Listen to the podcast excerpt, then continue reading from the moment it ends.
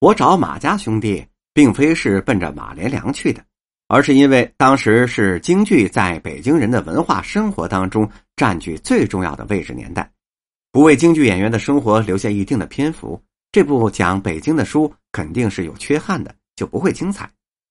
又要找京剧演员，又不想访问名角，这是我选择一直在舞台棒角的马崇年先生的重要原因。至于他是不是马连良的侄子，对我来说其实没有那么重要。不找名角本人，是因为对他们的各种介绍跟描写，无论是正史还是译文，都已经太多了。用下面马崇喜先生说的话，几乎都是烂乎了。这也是理所当然的，因为京剧本来就是靠名角支撑的艺术。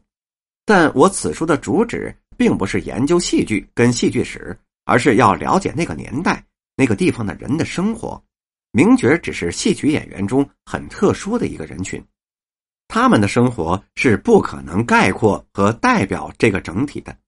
而许多其他的演员，或因为自身条件跟角色的限定，或是因为其他原因而未能够成为名角，却同样受过严格的科班训练，同样在演出的时候是一丝不苟。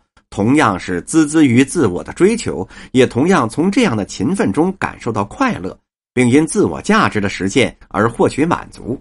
观众也因此能够从这样的演出当中获得精神享受，而京剧艺术也正因为如此，才能够达到那样的完美和精致。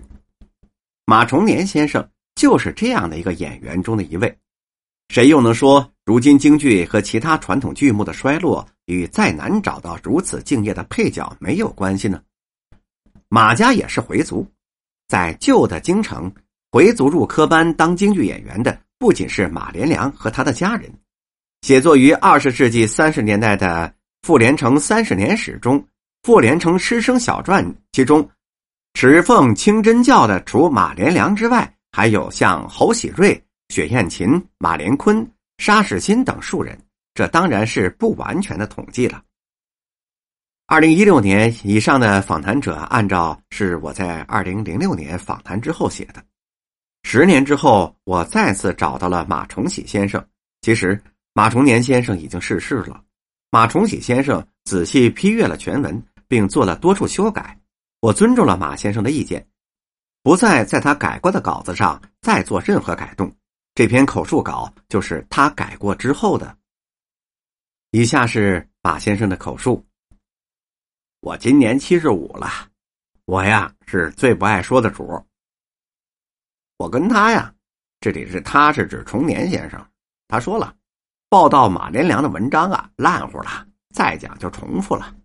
可是呢，我要是他写，他就自吹自擂了。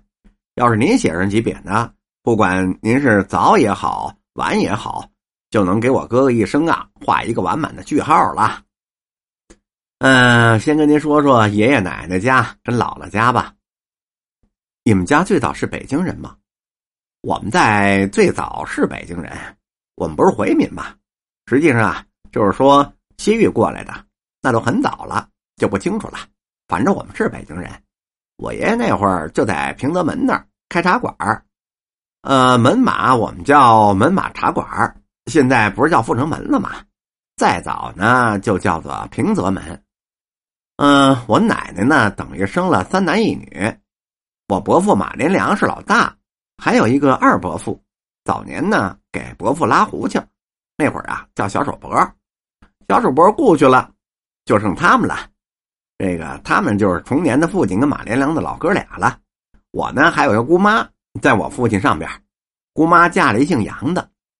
我爷爷呀，用回民的话说，就是最信教子门的，啊，就是特别信主，每年的圣日必到，平时呢也是五十不离清真寺。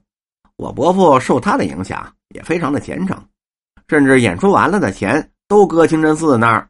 嗯，我爷爷有好多朋友，有好唱京剧的呀，拉胡琴的呀，打鼓什么的。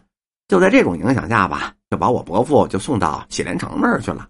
呃，这傅连城科班原来叫喜连城，再早啊是牛子厚先生创建的，叶春善先生是社长，肖长华先生是总教习。